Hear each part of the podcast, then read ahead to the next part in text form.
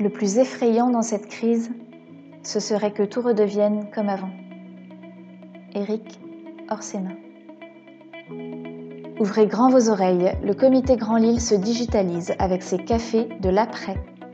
À partir du lundi 6 avril et les jours qui suivent à 13h45, on fait le tri entre le futile et l'essentiel, entre ce qui va rester du monde d'avant et ce qui va ou doit changer dans celui d'après. À l'heure du café, Jean-Pierre Le Tartre reçoit un invité, une personnalité de haut niveau, au point de vue éclairant et éclairé. En 20 minutes chrono, il vous invite à prendre un vrai shot d'inspiration avec votre café avant de retourner télétravailler. Vous êtes prêts? Alors c'est parti Bonjour à tous, euh, merci d'être là au 14e Café de l'après, euh, café euh, destiné à, éclairer ce qui se passe, mais éclairer aussi le futur, l'après. Et aujourd'hui, euh, nous avons euh, une immense chance de recevoir euh, Laetitia Vito. immense chance parce que vous êtes une spécialiste de l'évolution du travail, du futur du travail. Et je crois qu'aujourd'hui, s'il y a bien une crise, s'il y a bien quelque chose que révèle cette crise, c'est les évolutions extrêmement fortes euh, dans le monde du travail, que ce soit euh, en termes de nombre d'emplois, en termes de qualité de travail, en termes de mode de travail, en termes de relation avec l'employeur ou les employeurs. Et donc aujourd'hui, euh, c'est un sujet central et donc ça va être très intéressant, Laetitia, d'avoir votre, votre vision. Je me permettrai de dire aussi, puisque je ne l'ai pas fait la dernière ou l'avant-dernière, que ces cafés de l'après n'oublient pas le présent et que effectivement nous sommes tous en soutien euh, de ceux qui sont aux premières lignes sur le front euh, pour combattre euh, cette maladie et à toutes les entreprises qui aujourd'hui justement sont à l'arrêt et ne permettent plus à leurs collaborateurs de travailler à cause de cette crise. Ça nous amène à cette question essentielle du monde du travail. Donc Laetitia, vous nous recevez en Normandie. oui. Hein, vous êtes chez vous en Normandie. Donc vous êtes, on va prendre un café ensemble. Donc hein, vous savez, c'est l'habitude. D'ailleurs, en fin de compte, j'aimerais bien dire en Normandie plutôt que de rester à Lille. Là. Ça ferait bouger un peu d'ailleurs. Euh, mais donc, je prends le café chez vous. Aujourd'hui, je suis chez vous. Quelquefois, je dis c'est chez moi, mais aujourd'hui, c'est chez vous. Alors, en fait, vous êtes donc euh, conférencière sur le futur du travail et de la consommation. Vous êtes la rédactrice en chef du média bien connu Welcome to the Jungle, euh, qui est très connu dans le monde, notamment de la startup, de la French Tech et de tous ces nouveaux modes, de toute cette nouvelle économie et on peut dire que vous avez euh, littéralement atomisé, me dit, euh, les codes du, recrutement qui fait partie de vos plus belles pépites actuellement et vous faites partie des plus belles pépites actuellement de la French Tech. Vous êtes présidente de Cadre Noir Limited, entreprise spécialisée dans la recherche sur le futur du travail et vous intervenez régulièrement à HEC, Sciences Po, euh, l'Université Paris-Dauphine, l'OM Lyon et l'Institut Montaigne. Donc vous écrivez beaucoup de tribunes, hein, et des ouvrages, et j'avais envie de citer Du labeur à l'ouvrage, paru chez Calment Lévy l'an dernier, et vous annonciez la sortie, et vous annoncez la sortie prochaine d'un livre coécrit avec euh, Jérémy Cléda euh, sur aux éditions Vuibert. C'est bien ça? Je ne sais pas quel sera le titre de ce livre. Alors c'est 100 idées innovantes pour euh, recruter des talents et les faire grandir. Donc ça concerne l'environnement de travail, le recrutement, l'intégration des nouveaux entrants et tout ce qui est développement des talents.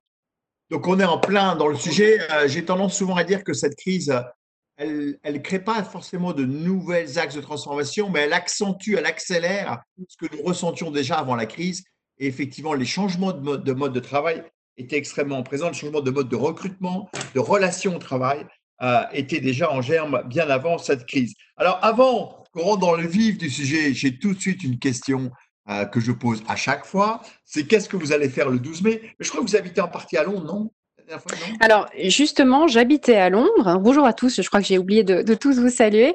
Euh, j'habitais à Londres jusqu'à euh, jusqu'au 14 mars. à l'époque, Boris Johnson avait parlé de son immunité de troupeau et il était question de ne pas de ne, ne pas faire de confinement, de ne rien faire.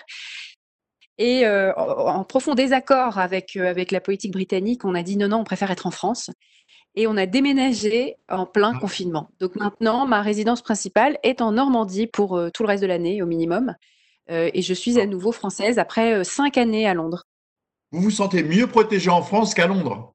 Alors voilà, oui, oui, on va parler de système de santé, si on en parle un petit peu, de protection sociale, euh, de nos hôpitaux. Euh, le, système, euh, le système anglais, enfin britannique en général, s'est beaucoup dégradé. Hein. le fameux système de santé, le NHS, le National Health Service, a vu ses ressources diminuer. C'était le meilleur système au monde, ça ne l'est plus. Et donc, bien que ce soit plein de personnes dévouées qui font un travail remarquable en ce moment au Royaume-Uni, on se sent moins protégé, effectivement, on se sent moins à l'abri au Royaume-Uni qu'en France, oui. Bien. Et alors, vous, le 12 mai, vous ferez quoi? Je resterai en Normandie, en télétravail toujours. Rien ne changera. Le virus est toujours là, la pandémie est toujours là. On va pas euh, tout d'un coup commencer à faire des concerts, euh, des, aller, au, théâtre euh, et discuter avec des grands groupes d'amis à 15 en se faisant des câlins. malheureusement, il y a beaucoup de choses qui ne vont pas changer. Ça va être une reprise très, très progressive, très douce. Il y a des choses qui vont reprendre, d'autres non. Il risque d'y avoir d'autres vagues épidémiques, mmh peut-être d'autres moments de confinement à nouveau. Donc, mmh. en fait, c'est quelque... en fait, la date du 11 mai, elle, a été jetée en pâture pour nous rassurer un peu, pour nous donner quelque chose, pour nous donner un horizon. Mais mmh. concrètement, il y a beaucoup de choses qui ne vont pas, euh, qui ne vont pas changer radicalement. Et c'est un vrai sujet, ce sujet du déconfinement, sur comment allons-nous nous y prendre. En ce qui me concerne, je ne changerai rien. Rentrons dans, dans, le vif du sujet sur les transformations euh, du travail. Le futur du travail, c'est maintenant. C'est le titre qu'on a donné à, votre intervention aujourd'hui. Donc, parlons tout de suite d'un sujet très concret, c'est le télétravail. Mm. On a bien vu le développement du télétravail.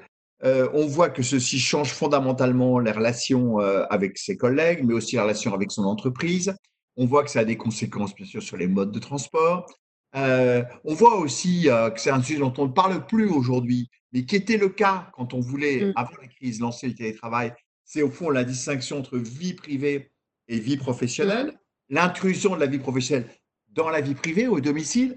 Qu'est-ce que vous pensez de ces éléments de transformation? Est-ce que vous pensez que le télétravail va perdurer, se développer, va devenir un mode de travail, au fond, j'allais dire, normal dans mmh. les années qui viennent? Alors, la première chose qui a été rendue visible avec cette crise, c'est que le télétravail dont on parle beaucoup à Welcome to the Jungle, dont on parle beaucoup parmi les cadres, les professions dites des classes créatives, ne concerne qu'en fait une partie des travailleurs euh, et qu'il y a en gros euh, un tiers euh, des Français actifs qui sont en capacité de télétravailler, et c'est vraiment le maximum, hein, environ 8 millions de Français moins d'un tiers. On a un tiers des gens qui sont en chômage partiel, c'est-à-dire que leur activité s'est arrêtée euh, brutalement, et un tiers des Français qui euh, continuent à travailler sur site, à l'usine, ou à faire des livraisons, ou à soigner. Donc en fait, aujourd'hui. Hein. Voilà, exactement. On a peu près trois tiers, c'est exactement euh, un tiers, un tiers, un tiers, et ça nous donne une idée, un ordre de grandeur. Euh, et ça, c'est la première, euh, c'est comme une sorte de révélation finalement, c'est qu'évidemment, il y a à la fois beaucoup plus de gens qui peuvent télétravailler qu'on ne pensait, mais en même temps, c'est maximum un tiers français. Mmh. donc, donc c'est déjà énorme. concernant ces Français-là, ce qui, ce qui est la grande, l'autre grande révélation, c'est qu'effectivement le confinement et le télétravail forcé à 100% ça n'est pas la même chose que le télétravail dont on parlait euh, avant euh, la pandémie. Euh, c'est des circonstances très particulières avec un niveau de stress, avec un contexte de crise économique dont on ne sait pas très bien comment ça va se dérouler, un contexte d'incertitude fort, avec, vous le disiez, ce contexte aussi très particulier qui est que la vie privée et la vie professionnelle sont complètement mêlées et que euh, le travail se passe dans une sphère domestique sur lesquelles tous les projecteurs sont braqués alors qu'ils ne le sont pas habituellement, avec des, situations très contrastées, c'est-à-dire des personnes qui doivent travailler avec des enfants en bas âge ou avec des enfants en âge d'être scolarisés et qui se retrouvent à devoir être professeurs en même temps que experts comptables on a des Français qui se trouvent en, couple avec quelqu'un qui est en chômage partiel. Donc là, du coup, la situation est différente. C'est que la personne en chômage partiel peut s'occuper des tâches domestiques, alors que la personne en télétravail ne le peut pas. Et en fait, on a toutes ces situations qui, font que selon la situation du foyer, eh bien, on est en mesure ou pas de travailler, de télétravailler euh, correctement. Et ça pose la question effectivement de euh, l'imbrication en fait entre la vie privée et la vie professionnelle d'une manière euh, qui n'avait jamais été rendue si visible, parce que c'était un peu tabou. Euh, on ne parle pas tellement de la parentalité au travail. Euh, les femmes préfèrent ne pas trop en parler parce qu'elles se disent que ça va, être, ça va se retourner contre elles qu'on va l'utiliser comme une arme pour empêcher leur promotion ou pour empêcher leurs augmentations de salaire. Les hommes en parlent plus volontiers parce qu'on dit que les, pères de famille ont une carrière qui est plutôt accélérée par rapport aux mères de famille. Hein. Il y a des chiffres assez intéressants sur le sujet. Et donc, du coup, là, il y a quelque chose qui est complètement inédit, qui est que tout est sur la table et tout est visible.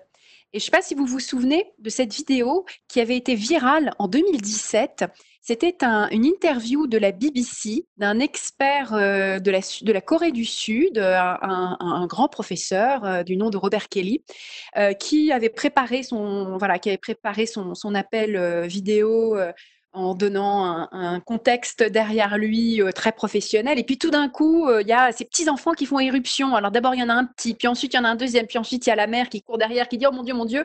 Et tout ça en live sur la BBC.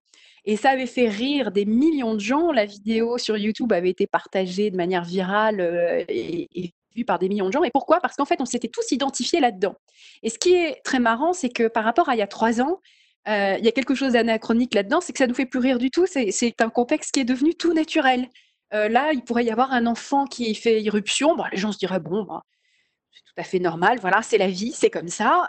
Beaucoup de managers qui ont dit bon, bah, vous inquiétez pas, si vous avez un enfant avec vous, vous pouvez dire, euh, vous pouvez nous le montrer, puis qu'ils disent bonjour, puis on changera d'horaire.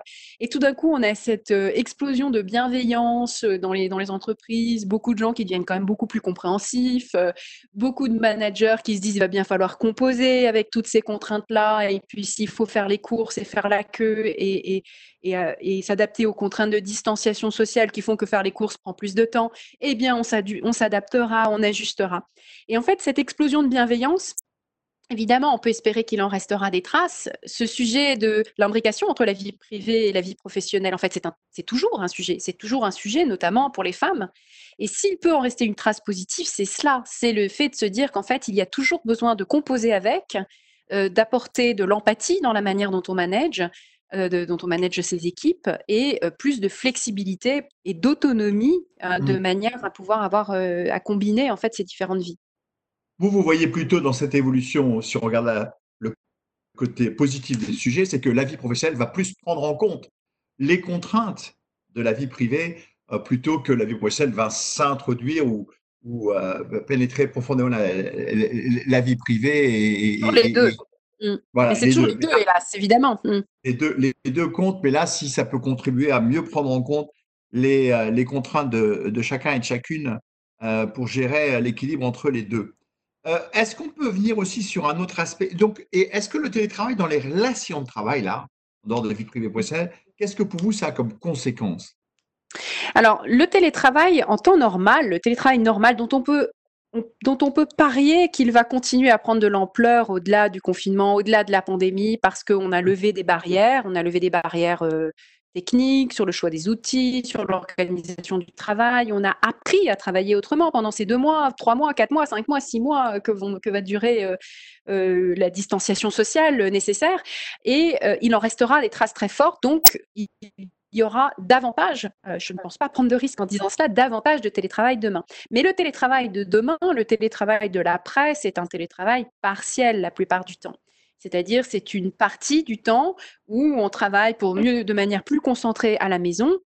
Et il reste euh, une place centrale qui est donnée au bureau, à la vie de l'équipe, etc. Et donc le fait normalement euh, du télétravail, c'est que c'est ça, se combine avec d'autres modes de relation et qu'il y a une partie euh, de la communication qui se fait en présentiel avec le langage corporel, avec toute la nuance et la subtilité, le fait de boire un café ensemble pour de vrai, euh, de se toucher, de se parler, qui est absolument essentiel parce que nous sommes des créatures sociales, nous sommes des grands singes euh, qui avons besoin d'éprouver qu'on fait partie d'une tribu, qu'on fait partie d'un groupe. Et donc ces moments, ça c'est un besoin très fort, un besoin physique, même les gens qui travaillent beaucoup à distance euh, éprouvent à un moment le besoin de se voir en vrai. Et donc la qualité des relations et de la communication à distance dépend des relations physiques qui se passent par ailleurs. En fait, c'est un prolongement. Plus on a passé du temps ensemble en vrai, mieux on peut travailler ensemble à distance après. Et donc, en fait, c'est toujours une combinaison des deux qui permet la meilleure communication et la meilleure santé mentale quand on travaille en équipe. Et donc la période de, confinement a ceci d'exceptionnel que tout d'un coup, on est coupé à 100% de ses relations physiques, de ces petits signes d'appartenance à la tribu, euh, de tous ces petits contacts physiques. Il faut rappeler aussi qu'il y a quand même beaucoup de gens qui sont seuls. Euh, c'est là aussi le nombre de foyers seuls. On parle, on parle beaucoup des parents et des enfants, mais les gens seuls confinés, c'est encore une autre histoire. C'est euh, des gens qui, pendant des mois, ne sont touchés par personne, hein, potentiellement. Ce qui est déjà le cas aussi pour beaucoup de personnes qui vivent seules au quotidien. et pour, pour ces gens-là, parfois, la vie professionnelle, c'était le seul moment euh, le seul moment où on avait des relations sociales, des relations physiques. Parle de, choses très simples, hein, c'est se, serrer la main, euh, faire la bise, euh, une tape sur l'épaule, toutes ces, toutes ces petites choses, ces petites interactions du quotidien, un regard un peu, un peu, un peu plus long. eh bien, ces gens-là en sont totalement privés. Donc, on sait qu'il y a des conséquences sur la santé mentale, psychique, émotionnelle qui sont très, très fortes et qui ne permettent en rien de tirer des conclusions hâtives sur le télétravail en général. Le télétravail en général, encore une fois, ça n'est pas zéro ou un. En général, c'est une dose hein, euh, de, de, façon de travailler euh, parmi d'autres. Euh, ça, aura des conséquences aussi, je suppose, sur l'organisation physique des bureaux. Alors, on avait avant la crise la, vague des open space, des bureaux non affectés, des choses comme ça. Vous pensez que ça, que ça, va, ça va continuer cette, cette, d'avoir la rotation sur la même chaise de bureau Il y a quatre personnes qui peuvent peuvent y être euh, affectés. Est-ce que tout ceci va continuer, va s'accentuer? Vous Alors, ça, il y aura plusieurs phases. C'est un sujet, c'est une question très intéressante parce que vous posez les questions dans le cadre de la crise sanitaire et du fait qu'effectivement, quand il y a plusieurs utilisateurs d'un morceau de mobilier, il y a des chances qu'il y ait des traces de virus et que euh, ce soit un facteur de transmission. Euh, ça, c'est évidemment provisoire et, et c'est pour cela que, en réalité, les bureaux ne vont pas retrouver leur place centrale à la date du 11 mai. C'est mmh. impossible pour toutes les raisons que vous venez de dire.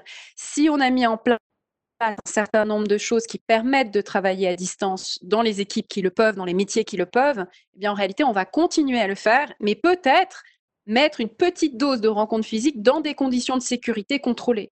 C'est-à-dire mmh. dans un cadre où on a pu, euh, on peut avoir une, distance suffisante, suffisamment d'espace, pas de foule, euh, pas de moment où on va se retrouver à 50 euh, tous ensemble et donc, c'est pas la vie normale de bureau, de l'open space, c'est pas les conditions habituelles du travail. Mais ça, c'est, je dirais, la période de la pandémie et qui va accélérer la transition vers plus de télétravail pour tous et accélérer en fait l'éclatement de l'espace de travail.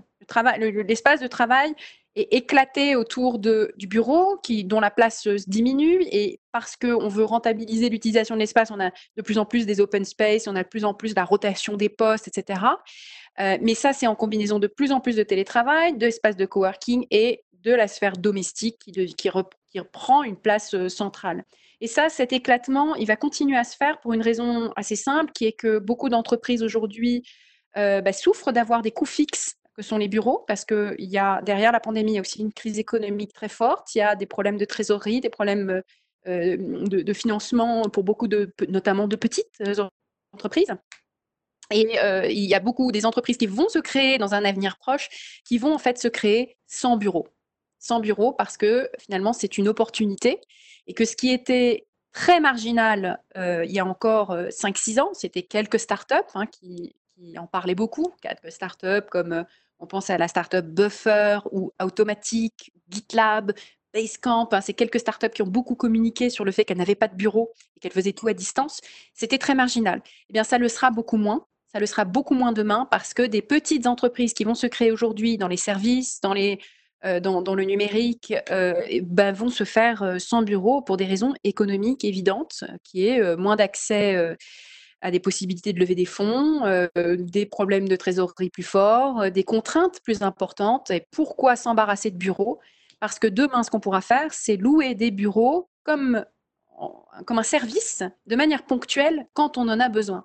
Donc, à moyen terme et long terme, il est possible que les espaces de location de bureaux pour des moments ponctuels, qu'il s'agisse du coworking, qu'il s'agisse des services euh, que développent beaucoup les grandes chaînes d'hôtellerie, euh, c'est euh, la possibilité de louer pour une journée, pour une demi-journée, pour une retraite, euh, à des entreprises et des équipes qui vont être beaucoup plus nombreuses à fonctionner sur ce mode-là, à vouloir faire passer le bureau comme un coût variable plutôt qu'un coût fixe parce qu'on se rend compte que la place du bureau n'est plus aussi centrale et que même si on a toujours besoin de se retrouver en équipe, eh bien, on peut le faire de manière ponctuelle sur des espaces qu'on loue ponctuellement et, on peut choisir des choses très belles, des beaux espaces, on change le lieu, on se retrouve à un moment à un endroit, à tel autre, à un moment on veut faire un truc plus festif, on va choisir un truc plus chic, à un moment c'est quelque chose de plus pratique, on va faire le petit espace de quartier. Et, donc ça, c'est évidemment plus du moyen, moyen terme parce qu'à court terme, on a l'impression que le coworking, c'est fini à cause de, à cause de la crise sanitaire. Euh, donc euh, voilà, pour répondre à votre question, il y a plusieurs phases. Euh, il y a la crise sanitaire et la crise économique. Et puis les je voudrais passer maintenant. Oui, je voudrais passer maintenant, Laetitia, à la question de la rémunération du travail. au fond, aujourd'hui, on se rend compte qu'il y a un certain nombre de métiers qui n'étaient pas reconnus, qui sont aujourd'hui essentiels, hein, les aides-soignantes, les nettoyage, les infirmières, les médecins, et qui, au fin de compte, étaient dans le système d'échelle de valeur du travail, étaient moins reconnus que d'autres qui sont pas très, qui sont, qui paraissent moins essentiels. Je ne les citerai pas pour être, pour être, pour être, pour éviter toute discussion mmh. avec certains, mais, voilà. Donc chacun y pense. Euh, et vous, donc, euh, est-ce que vous pensez que ça va amener à une transformation au fond, du mode d'appréciation de la valeur de chaque prestation et travail fourni, ou est-ce que ça va être un passage uniquement euh, provisoire où on aura quelques primes complémentaires pour toutes ces populations euh, essentielles mmh. sans que ça ait de conséquences sur le long terme alors c'est toute la réflexion qu'a l'anthropologue David Graeber autour de son concept des bullshit jobs, euh, où, euh, je le rappelle, c'était dit de manière un peu provocatrice. Il disait, euh, en gros, les personnes les plus utiles dans notre société, celles qui font tout ce qui est le soin, la transmission, l'enseignement, le nettoyage, les éboueurs, les, les infirmières, les enseignants, etc. Eh bien, ce sont précisément tous ceux qui sont le moins payés. En gros, mmh. euh, voilà, c'est toujours au SMIC euh, ou un peu plus, euh, qui sont, qui, qui, ont des, des, des, métiers utiles, qui sont, qui ont une mission qui semble absolument évidente à tous.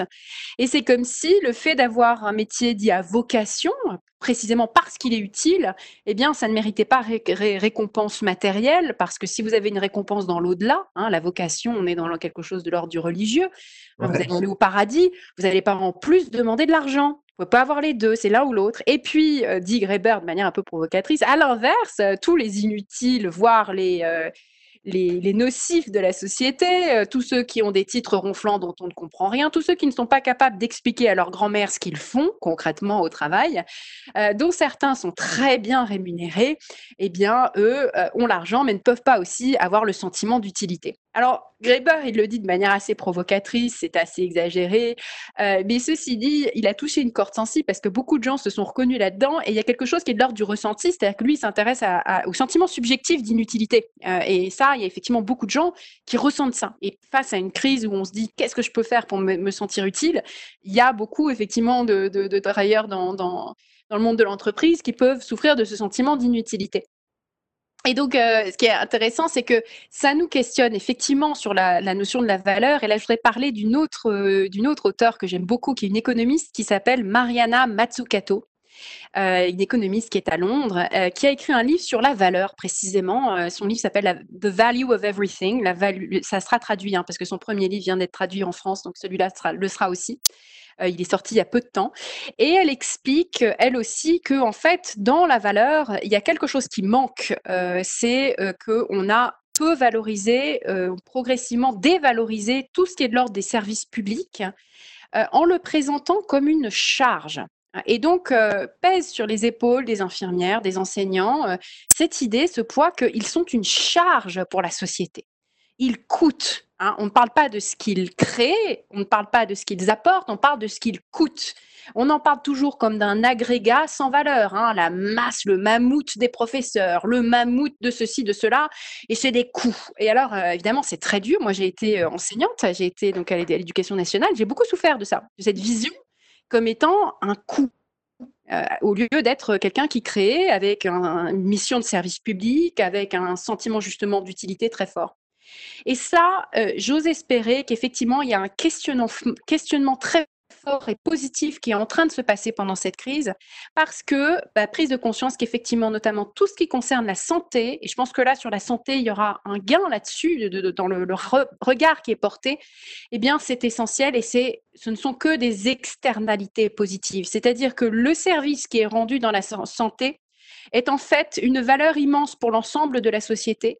Et c'est très visible, cette notion d'externalité, dans le contexte d'une épidémie. Parce que dans le contexte d'une épidémie, une personne malade, c'est une personne qui transmet le virus à d'autres. Une personne qui n'est pas soignée, euh, c'est une personne qui euh, contamine euh, les, autres personnes autour d'elle. Et une personne qui n'est pas soignée ou qui meurt, évidemment, c'est un coût pour la société parce que cette personne ne peut plus rien, ne peut plus, ne peut plus rien créer après. Et donc cette, cette vision-là des, comment dire, des, euh, des externalités multiples autour d'un travail doit effectivement permettre de reconsidérer la, notion de valeur et la notion de valorisation. Et c'est une tâche monumentale que, de, que cette, cette réflexion sur la valeur et qui est lestée d'un certain nombre d'héritages compliqués parmi ces héritages compliqués, il y a le sujet de la distinction qu'on a faite historiquement entre le travail dit productif, hein, celui qui produit quelque chose de tangible, et le travail dit reproductif, dont la mission est de reproduire la force de travail. C'est-à-dire, par exemple, quand vous occupez des enfants, c'est la reproduction de la force de travail future. Quand vous faites à manger pour vous aujourd'hui, c'est la reproduction de la force de travail présente. Et donc, tout ce qui concerne euh, manger, faire à manger, soigner, soigner les corps, éduquer les enfants, etc., c'est de l'ordre de la reproduction, ce qui était euh, euh, attribué au moment de la révolution industrielle aux femmes et à la sphère domestique. Et puis au cours du XXe siècle, bah, ce travail, euh, il, a progressivement réintégré euh, la sphère marchande. Donc il a fait l'objet de, tout un tas de, nouveaux services. ce sont des restaurants qui se sont multipliés, ce sont des, entreprises qui produisent des, des, repas, ce sont des femmes de ménage, ce sont c'est tout, c'est tout le système scolaire, parascolaire, etc. Donc en fait, on se rend compte qu'évidemment, c'est aussi de la production et pas seulement de la reproduction, mais ça souffre de cette confusion historique profonde entre le travail gratuit et le travail payant. Euh, avec euh, cette histoire de la séparation, de la division sexuelle du travail, qui est très profonde aussi. C'est que les femmes, euh, c'est le travail gratuit, c'est le travail reproductif. Et donc, à partir du moment où vous êtes dans des milieux très féminins, comme le milieu des infirmières, où on a encore en France 87% des infirmières qui sont des femmes, les enseignants, c'est environ les deux tiers maintenant qui sont des femmes, eh bien, tout cela souffre du d'une grande dévalorisation à cause de ces confusions historiques hein, entre travail gratuit et travail payant. Donc j'espère que là, il va y avoir une avancée sur cette réflexion sur la valeur. Sachant que c'est une réflexion mondiale, hein, parce qu'au fond, ce que vous dites là, c'est une tendance très mondiale, euh, que ce soit dans les pays développés ou les pays non développés, et qu'effectivement, vous posez de vrais sujets entre le travail productif et le travail productif, ou entre euh, les bullshit jobs euh, et, ceux qui ont, et ceux qui sont une charge. D'ailleurs, by the way, j'en profite, Sébastien, ce serait bien que vous puissiez nous envoyer les, les, références bibliographiques que vous avez citées on pourrait les partager avec ceux qui ont écouté, euh, y compris en anglais, pour ceux qui lisent l'anglais, parce que ça leur permettra effectivement d'approfondir de, ce que vous venez de dire, qui est très intéressant. Donc, euh, question sur la valeur, euh, question sur la relation avec l'employeur. Alors là aussi, c'est une tendance qui existait avant la crise, le multi-employeur, l'auto-entrepreneur, le travail flexible. comment vous voyez cette notion où, en fin de compte, aujourd'hui, le travailleur, en fait, offre à plusieurs euh, employeurs sa capacité de travail? Est-ce que vous pensez que ça va, ceci va s'accentuer ou qu'au contraire, la crise va peut-être amener à s'abriter euh, sur des groupes d'une certaine taille et d'avoir un emploi euh, à durée indéterminée, mono-employeur, parce que ça protège des crises? Alors, c'est une excellente question parce qu'effectivement, là, on a deux mouvements contradictoires. Euh, on a un mouvement qui continue de s'amplifier, qui est celui de la fragmentation des travailleurs, la fragmentation de l'entreprise, parce que à l'intérieur d'une entreprise, vous avez de plus en plus d'employés, enfin de travailleurs, qui ne sont pas des salariés de l'entreprise. Ce sont ces, euh, par exemple, les femmes de ménage, ce sont des sociétés externes hein, qui envoient des femmes de ménage dans l'entreprise pour aller faire le ménage, alors qu'il y a 30 ans, c'était des salariés de l'entreprise. Donc, vous avez comme ça une fragmentation qui est de plus en plus forte, et ça, c'est un mouvement euh, qui continue d'augmenter sur de plus en plus de métiers. Vous allez avoir à l'intérieur des murs d'une entreprise des gens qui n'ont pas le même employeur. Vous avez des consultants dont l'employeur, c'est un cabinet de conseil. Vous avez des indépendants freelance qui sont leurs propres employeurs. Vous en avez qui ont, qui sont les prestataires euh, venant d'une société, qui ont comme employeur une société de services qui a vendu ses services à l'entreprise. Et puis à côté de ça, vous avez des stagiaires, et puis vous avez des gens en CDI, vous avez des gens en CDD, vous avez des intérimaires, vous avez donc comme ça une espèce de multitude de personnes différentes qui travaillent sous un même toit éventuellement, ou même pas, euh, et, ou en tout cas qui travaillent pour un même donneur d'ordre, mais qui n'ont plus le même employeur. Et donc cette fragmentation, c'est aussi une fragmentation dans le rapport de force, en fait, entre le travail et le capital, pour employer des termes marxistes, hein, pour faire simple, euh, mais c'est une baisse progressive de la capacité de négociation collective d'un certain nombre de groupes de travailleurs. Euh, quand on regarde le déclin progressif de la force des syndicats, euh, tout simplement, et on voit mmh. qu'effectivement, il y a du coup une fragmentation avec des travailleurs qui s'en sortent très bien euh, sur euh, les métiers hautement qualifiés. Mmh. ils s'en sortent très bien avec des revenus qui ont plutôt tendance à augmenter, un rapport de force qui est positif.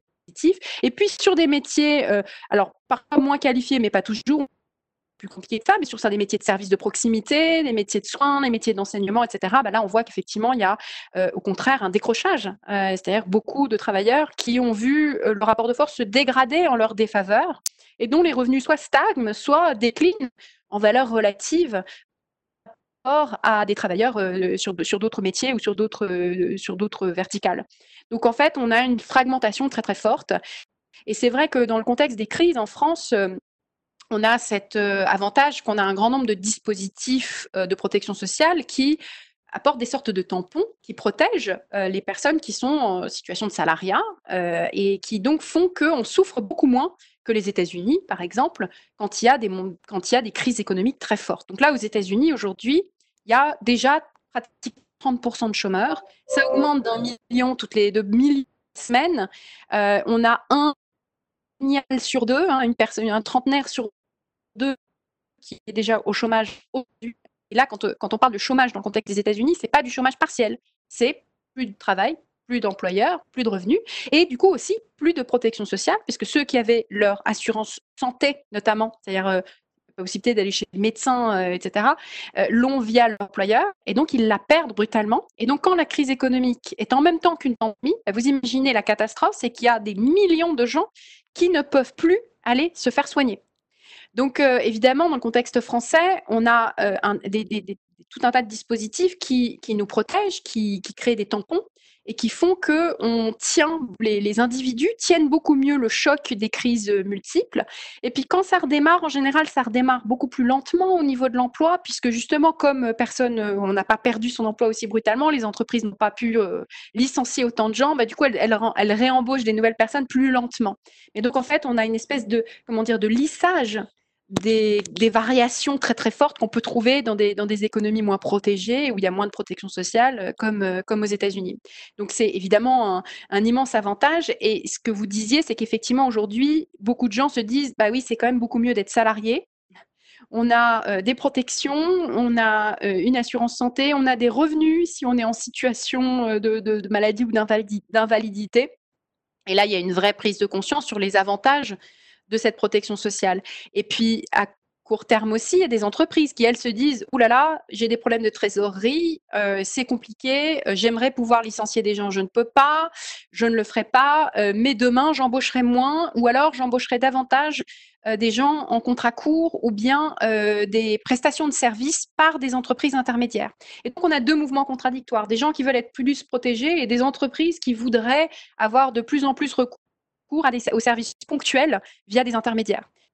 Et euh, en fait, entre les deux, ce que cela illustre, c'est qu'à plus long terme, on a besoin d'avoir une protection sociale qui assure autant tous les travailleurs indépendants, les travailleurs, euh, on va dire, euh, qui, qui, sont, qui sont entre deux situations, un peu sur un modèle suédois, où il y a la flexibilité du côté des entreprises, mais les protections du côté des travailleurs, et ça permet beaucoup plus de fluidité économique. Donc mmh. on voit qu'on a des vrais sujets sur la protection sociale de demain, pour créer les institutions dont on a besoin pour protéger ces travailleurs euh, euh, instables, précaires, qui risquent d'être encore plus nombreux demain.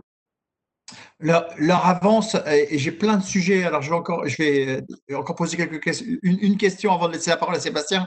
Parce que euh, je voulais aborder aussi la question du recrutement. Vous avez beaucoup travaillé sur les questions du, recrutement. Welcome to the Jungle était très axé sur la question de l'attractivité de la marque employeur, tout simplement. Là, vous venez de dire que les entreprises peut-être vont être euh, plus frileuse en termes de recrutement. Est-ce que vous pensez que la guerre des talents qu'on a connue avant la crise, notamment sur un certain nombre de professions, peut-être pas les bonnes, peut-être pas les plus utiles, mais ça c'est un autre sujet, encore qu'il y avait aussi une guerre des talents. Est-ce que vous pensez que la guerre des talents est finie ou au contraire qu'elle va s'accentuer? Alors à très court terme, euh, à très court terme, on va, on a un petit, on a un petit gel là. On va quand mmh. même effectivement avoir moins de recrutement dans les dans les prochains mois. La crise économique pourrait durer quand même un petit moment.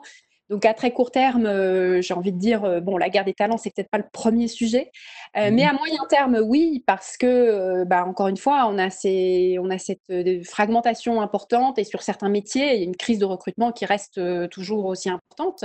évidemment, en, haut de l'échelle, on a les métiers très qualifiés du numérique, les ingénieurs, les développeurs, etc. Ça reste un besoin critique.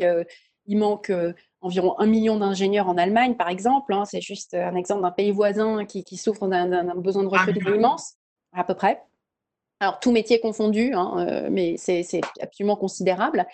Euh, et puis, on a les métiers des services, où, euh, là aussi, c'est visible dès aujourd'hui et dès la crise, qui ont besoin de recruter massivement et qui recrutent sur des revenus très bas, avec des conditions de travail difficiles, et on se rend compte que là, c'est très, très dur de recruter et très différent d'une région à une autre. Donc, par exemple, en région parisienne où le coût du logement est très élevé, mais c'est très difficile de recruter des enseignants, c'est très difficile de recruter des infirmières parce qu'en gros, ça ne gagne pas assez pour vivre bien euh, en région parisienne. C'est tout, clairement, euh, tout simplement ça. Euh, le recrutement des professeurs, hein, puisque l'éducation nationale est le premier employeur de France, ça reste le premier employeur de France, c'est quand même une bonne illustration à donner. La crise du recrutement, elle est absolument massive dans certaines disciplines. Il y a autant de places de concours, autant de places, autant de candidats que de places au concours. Euh, les derniers recrutés sont recrutés à deux de moyenne au CAPES, euh, dans certaines disciplines comme en mathématiques. Euh, on est obligé d'être très, très créatif et de faire appel à Pôle emploi pour avoir des vacataires qui sont voilà, recrutés au, et puis du coup recrutés un peu au lance-pierre, un peu au hasard. Alors il y a de tout dedans. Et là, on n'y arrive pas. On n'y arrive pas parce qu'il y a un décalage entre la nature de cette organisation très rigide qu'est l'éducation nationale et des conditions qu'elle propose et puis euh, un monde du travail qui est beaucoup plus fragmenté avec des disparités géographiques très très fortes et où les conditions qui sont proposées ne sont tout simplement pas attractives. Les infirmières, c'est pareil, on en manque de dizaines de milliers aujourd'hui, on sait que la population vieillit, qu'on aura des besoins encore plus importants euh, en matière de soins. Euh, il en va de même des métiers en plus forte croissance qui sont les métiers pour assister les personnes âgées, et notamment les assister à domicile. Euh, là aussi, ce sont des centaines de milliers de, essentiellement des femmes, dont on a besoin parce que bah, la génération du baby boom arrive à l'âge de 80 ans hein, dans les prochaines années. C'est l'âge où il y a beaucoup plus de dépendance, où il y a des besoins euh, voilà, d'être assisté, d'être accompagné. Euh, donc, il y a évidemment la question des EHPAD, qu'on voit beaucoup aujourd'hui en période de crise, mais il y a aussi tous les métiers à domicile, de gens qui restent encore avec autonomie et ou qui ont envie de continuer à vivre avec plus d'autonomie chez eux, mais qui ont besoin de tous ces travailleurs qui viennent les aider à faire leurs courses, à les soigner, euh, à faire leur ménage, euh, toutes sortes de choses, euh, toutes sortes de services dont on a énormément besoin. Et finalement, les besoins de recrutement, ils sont très, très, très aigus là. Et ce sont des questions dont on a parlé tout à l'heure, qui sont des questions de, valeur, des questions de, de, conditions de travail. Et donc, la question du recrutement va au-delà du recrutement lui-même. C'est vraiment la nature même du contrat qui est proposé qui est trop peu attractif et qui doit faire l'objet d'une revalorisation pour redevenir attractif. J'ai encore beaucoup de questions sur le recrutement, mais je vais laisser la parole à Sébastien parce qu'il faut vous laisser la parole. Vous avez sûrement beaucoup de questions qui ont été posées, tellement là, vos propos sont riches, Laetitia, je tiens à vous le dire. Euh, Sébastien. Oui, il y a beaucoup de questions sur euh, la place du travail dans la vie des gens. À mon avis, c'est tout à fait d'actualité. Et Guillaume la résume bien en disant, le travail va-t-il rester central dans le rôle chacun alors, ça aussi, c'est une très bonne question. Il y a une, je parle beaucoup de fragmentation, mais il y a aussi une fragmentation de notre relation au travail, au poste, hein, au, job, euh, pour employer un, mot anglais, qui autrefois nous donnait à la fois le salaire, mais aussi euh, l'identité l'identité sociale, l'identité, euh, euh, euh, comment dire, politique même, à travers des syndicats par exemple. Puis c'était aussi la, notre protection sociale. C'était tout un tas de choses. Hein. C'était un package, c'était un petit agrégat d'avantages multiples qui allait avec le travail, avec le, poste. Hein. Je ne parle pas du travail au sens philosophique. Et ça, c'est en train d'être éclaté. Et c'est pour ça que la multi-activité est un phénomène en, cela très intéressant parce que, euh, effectivement, ça illustre cette euh, fragmentation de, de, cet agrégat euh, qui était autrefois avec un poste de travail.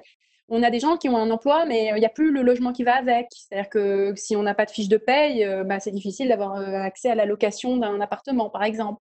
On a des gens qui ont éventuellement le salaire, mais qui n'ont pas tout à fait tous les éléments de protection sociale qui vont avec, parce qu'ils sont dans des contrats courts ou parce que euh, euh, voilà, ils sont payés au lance-pierre. Enfin, on ne sait pas. Il y a des gens qui sont qui au contraire ont la passion et l'utilité et l'identité, mais ils n'ont pas l'argent qui va avec. ça ne suffit pas. Et du coup, ils sont obligés de compléter avec un job alimentaire.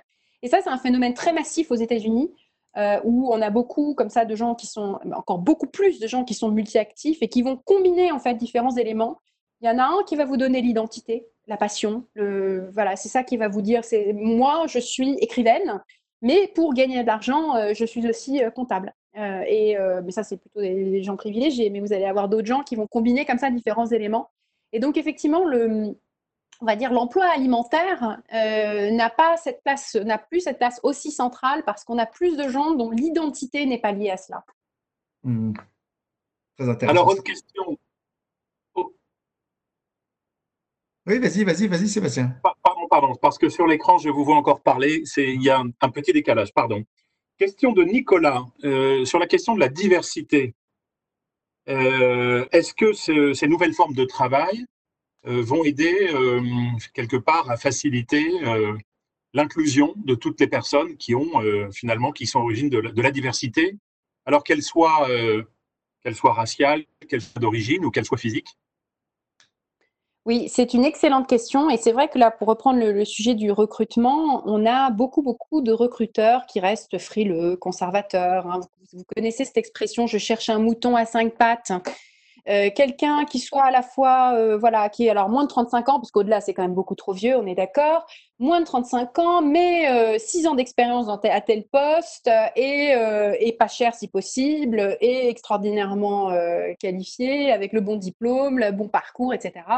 Et puis de l'autre côté, bah, des candidats qui ne s'y retrouvent pas, ils se disent moi, moi, je suis atypique, non, je ne ressemble pas à ça, est-ce que je peux postuler? Et cette espèce de décalage entre le recruteur qui veut voilà le espèce de profil parfait qui est complètement délirant et irréaliste parce que euh, bah, si on a 28 ans, on n'a pas, pas forcément 5 ans d'expérience au bon poste et puis il faut bien démarrer quelque part. Et puis on a des gens qui ont peuvent avoir changé de parcours. Et puis de l'autre côté, des individus qui se disent mais moi je suis atypique, je ressemble à rien, j'ai changé trois fois de, carrière. Euh, est-ce que est-ce que c'est valorisable? Est-ce que je vais pouvoir me faire embaucher? Et l'un des leviers pour les individus pour valoriser leur expérience et c'est de plus en plus, en tout cas sur des sur des métiers euh, qualifiés euh, effectivement le travail indépendant.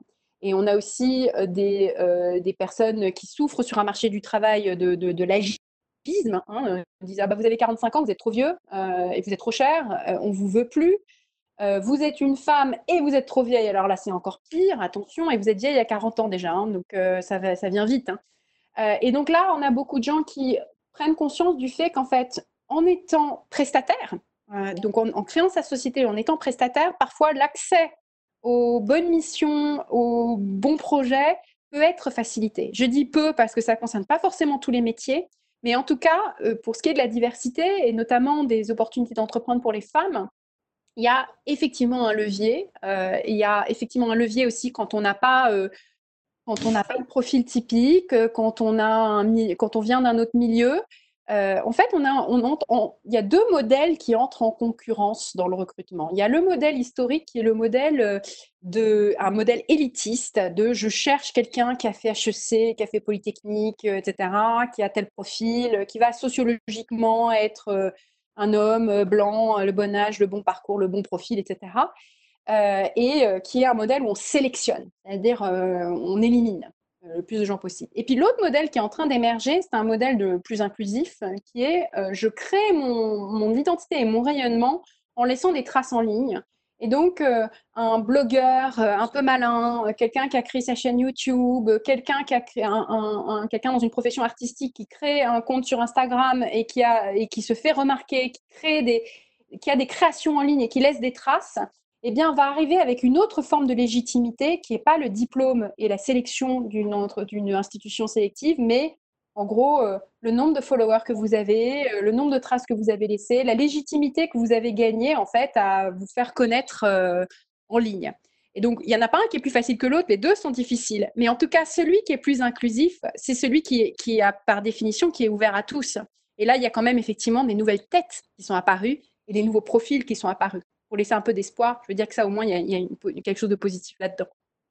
Merci pour cette réponse. J'imagine qu'elle fait du bien à beaucoup de monde. Et, d'ailleurs, euh, petite question de Philippe.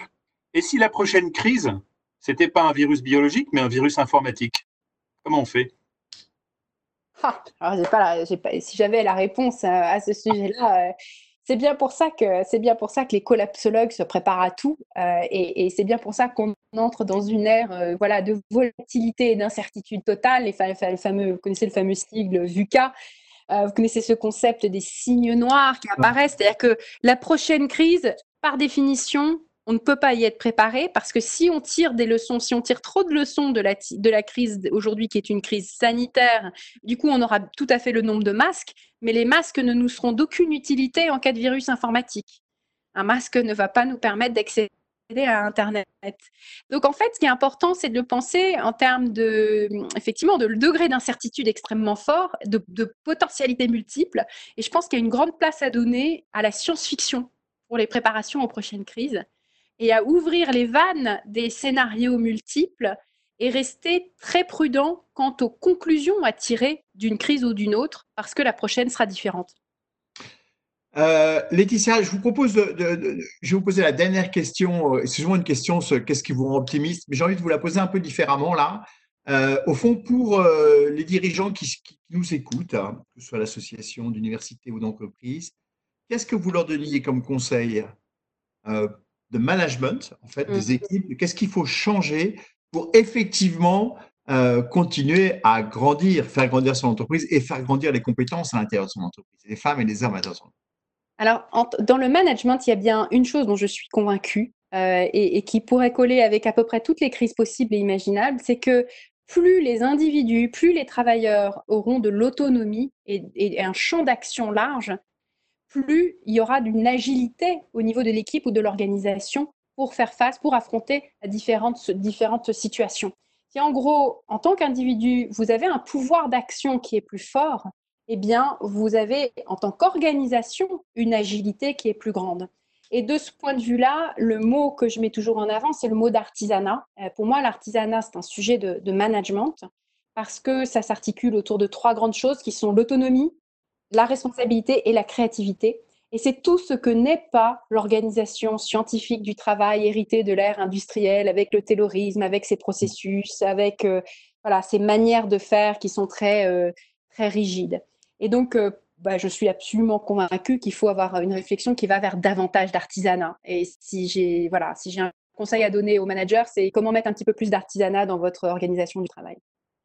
Merci Laetitia. J'avais euh, euh, j'avais réfléchi à un programme à l'époque sur euh, donner plus d'entrepreneuriat à l'intérieur de l'entreprise pour les collaborateurs et je citais souvent qu'il fallait qu'ils soient entrepreneurs de leur temps, c'est le flexible working, entrepreneurs de leur parcours, c'est la possibilité de changer de service, de se former, et puis entrepreneurs aussi, ce qui est plus compliqué, de leur rémunération, c'est leur capacité à influencer la politique de rémunération et la rémunération qu'il leur a accordée. Bon, merci Laetitia. Je, pense deux choses très importantes avant de conclure. La première, c'est qu'il faut absolument, Sébastien, euh, que tu diffuses la bibliographie que Laetitia va nous proposer sur les. Alors, j'ai la réponse. J'ai la réponse Jean-Pierre tout de suite en live. Ça a été publié par Lucille Caro, c'est l'occasion de la remercier, sur le compte euh, Twitter du Comité Grand Lille. Donc, toutes les références sont déjà depuis un quart d'heure sur le compte Twitter du Comité Grand Lille. Vous pouvez aller le, le, lire. Merci, Lucille. Euh, euh, j'ai la deuxième chose que je, vais, que je voulais dire, Laetitia, c'est que euh, franchement, comme on a l'intention de poursuivre les cafés de l'après après le 11 mai, euh, sous d'autres formats, franchement, si vous êtes d'accord, on serait ravis de vous réinviter pour approfondir cette question. En fin de compte, j'ai envie de dire que j'ai deux mots qui viennent comme ça à la suite de votre, de, de, de, de votre, de vos messages, de votre participation au café de l'après. C'est au fond éclatement et fragmentation. éclatement, fragmentation entre le travail chez soi, le travail au bureau, le travail à domicile, le télétravail, mais la nécessité aussi que ce soit combiné avec un travail dans les bureaux. J'avais envie de dire aussi euh, euh, euh, cet éclatement aussi que vous avez cité sur le poste de travail. Donc, avant, le travail assure à la fois la rémunération, la protection sociale, le statut social, la reconnaissance et la passion, et qu'aujourd'hui, en fin de compte, le travail, ça peut s'éclater. Il peut y avoir, on peut avoir plusieurs travails qui répondent à des objectifs, mais c'est très difficile aujourd'hui d'avoir un travail qui répond à tous les objectifs en même temps. C'est ce que vous appelé la fragmentation. Et je voudrais terminer sur la valorisation. J'ai beaucoup aimé ce que vous avez dit sur les bullshit jobs, sur le travail reproductif versus le travail productif, en parallèle le travail gratuit, le travail payant, et qu'effectivement aujourd'hui la question de la valorisation du service Hein, euh, ce n'est pas une charge, au fond, s'occuper de personnes, c'est au fond une production aussi, ce n'est pas forcément une charge, comme vous l'avez cité. Voilà, c'était, euh, je vous remercie, très très intéressant, et je vous remercie, je remercie tous ceux qui étaient là, je remercie aussi les médias euh, qui nous accompagnent, la Gazette, WEO. merci ceux qui préparent. Et je, avec Sébastien, Alexandra Brenne de Mon Compte Double, Lucille et toutes les équipes informatiques avec Olivier Puchard, et je voudrais vous inviter demain, puisque demain nous recevons Geoffroy Roux de Bézieux, et je pense d'ailleurs que la question du travail sera aussi un sujet de notre débat. Merci à tous et à demain. Merci. Merci, Laetitia. Super. Merci Sébastien, merci Jean. Formidable. C'était top. Merci. On reste en contact. Très bien, à bientôt.